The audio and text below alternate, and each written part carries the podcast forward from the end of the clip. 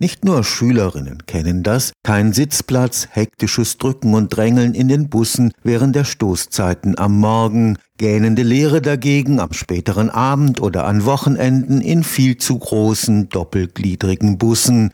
Eine bessere Anpassung des öffentlichen Personennahverkehrs an die stark schwankenden Fahrgastzahlen könnte eine Menge Energie und Ressourcen sparen, vor allem wenn Busse künftig nur noch elektrisch unterwegs sind. Die Lösung des Problems, anstelle eines Busses mit Anhänger lässt man zwei Busse elektronisch gekoppelt fahren, man braucht nur eine Fahrerin und am Abend bleibt der zweite Bus einfach im Depot. Im Projekt Tempus testen Forscherinnen des Karlsruher Instituts für Technologie das Konzept einer virtuellen Deichsel im Münchner Stadtverkehr. Auf Autobahnen wird das sogenannte Platooning, das automatisierte Fahren in Kolonnen mit LKWs bereits getestet.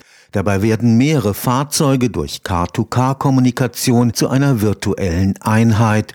Im Stadtverkehr sind die Herausforderungen deutlich größer. Wir wollen auf jeden Fall so eng fahren, dass das Platoon nicht auseinandergerissen werden kann. Es ist ja vielleicht für den halbstarken Mofa-Fahrer ein Spaß, da dazwischen reinzukommen, sodass das Platoon auf höhere Distanz geht, weil Sicherheit ja das höchste Gebot ist. Wenn wir in der Haltestelle sind, wollen wir im Idealfall natürlich auch vermeiden, dass Passanten zwischen die Fahrzeuge gehen, um die Straße zu überqueren. Wir wollen sehr eng um die Kurven fahren. Das heißt, in geringen Geschwindigkeiten sollten wir hier auf deutlich unter einem Meter kommen. Wenn die Geschwindigkeiten größer werden, dann müssen wir aus Sicherheitsaspekten, weil das hintere Fahrzeug muss ja auch verzögern können, wieder auf größere Abstände gehen. Professor Erik Sachs leitet das Institut für Technik der Informationsverarbeitung am KIT.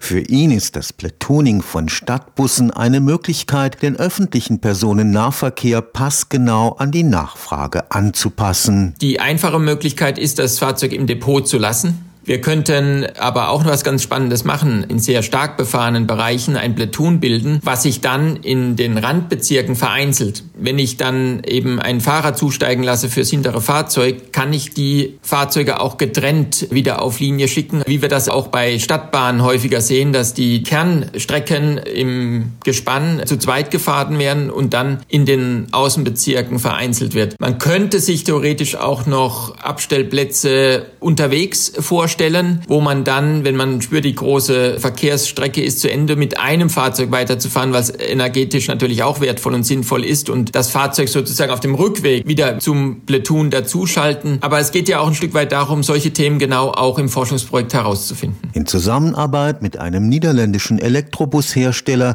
wird jetzt ein Prototyp für die Münchner Verkehrsbetriebe entwickelt. Wir arbeiten hier sehr stark simulativ. Die Kurven sind die Frage. Auf den Autobahnen, kerzengerade Strecke, da kennen wir das schon ein Stück weit. Das heißt, die 90-Grad-Kurve, dass das Hinterfahrzeug weder nach rechts über den Gehweg hoppelt, noch nach links in den Gegenverkehr kommt, dass es in die Haltestelle sauber hineinfährt. Wir wollen ja passgenau in die Haltestelle. Wir fahren inzwischen mit fünf Zentimeter Abstand, dass Rollstuhlfahrer, Kinderwagen niveaugleich hier einsteigen können. Wir müssen auch Steuerungen übernehmen, an die wir vielleicht auf Anhieb gar nicht denken, wie eine Türsteuerung, wie eine Überwachung, dass die Türen auch zu sind. Sie müssen ja das Hinterfahrzeug komplett überwachen. Das sind auch Fragestellungen. Was muss ich da alles überwachen? Muss ich bis zu Vandalismusüberwachung gehen fürs Hinterfahrzeug, weil ja eine Kommunikation mit dem Fahrer maximal noch über eine Sprechanlage möglich wird? Und dann die vielen urbanen Situationen, denken Sie an den springenden Ball, der zwischen das Fahrzeug kommt, bei weitem mehr Varianten als bei einem Autobahnverkehr. Die Steuerung des Platoons sollte autark Tag an Bord der Busse erfolgen. Was wir vermeiden wollen, ist, dass wir von außen das Fahrzeug steuern über Infrastruktur. Wir wollen wirklich hier ein autarkes System. Für die Trajektorienberechnung ist unser Ansatz, dass das vordere Fahrzeug hier eine Linie fährt. Diese Linie, die wir Trajektorien nennen,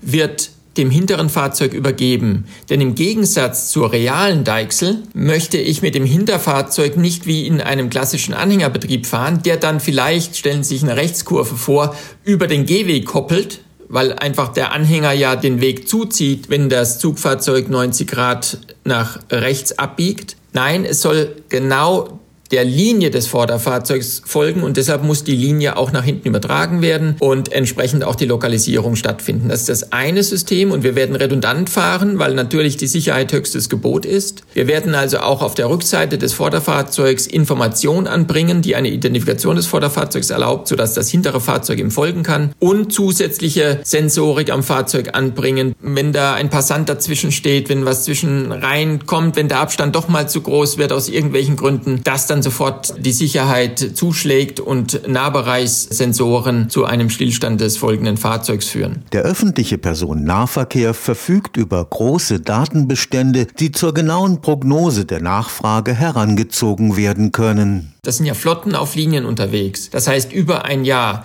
über Wettersituationen, über Veranstaltungen, über Feiertage, über Ferien, über heiße Sommertage, über Schnee beeinflusste Verkehrssituationen im Winter. Das wird ein sehr starker Datenbestand aufgebaut, der mir genau diese Prädiktion erlaubt. Natürlich wird im ersten Jahr sozusagen erstmal noch Lehrgeld bezahlt, aber diesen Datenbestand, wie ihn wirklich kein anderes Fahrzeug wie der Linienbus sammeln kann, wird uns dabei helfen, ein passgenaues Angebot zu machen. Das Platoonfahren im schwierigen städtischen Umfeld ist für Professor Sachs eine entscheidende Etappe auf dem Weg zum großen Ziel, dem fahrerlosen Fahren der Stufe 5. Wir haben ja den Fahrer im Vorderfahrzeug, wir folgen im Hinternfahrzeug. Das heißt, das ist ein weiterer Mosaikstein zu dem vollautomatisierten Fahren und das finde ich extrem spannend, weil wir sind auf einer Roadmap unterwegs. Es ist nicht disruptiv. Wir waren schon auf der Autobahn mit Platoons. Wenn der Gesetzgeber es erlaubt, wird es dort weitere Möglichkeiten geben. Wir können uns auch vorstellen, dass wir zum Beispiel bei Pausenzeiten des hinteren Fahrers, dass da doch noch jemand drin sitzt, der macht aber Pause im Fahrzeug. Also es ist ein Door-Opener für neue Themen. Es ist kein Sackgassenthema, was man jetzt mal als Showcase macht, sondern ich sehe es als einen Mosaikstein auf einer sehr, sehr spannenden Roadmap, wo wir das Glück haben, mit dabei zu sein. Und deshalb freue ich mich sehr auf das Projekt. Stefan Fuchs, Karlsruher Institut für Technologie.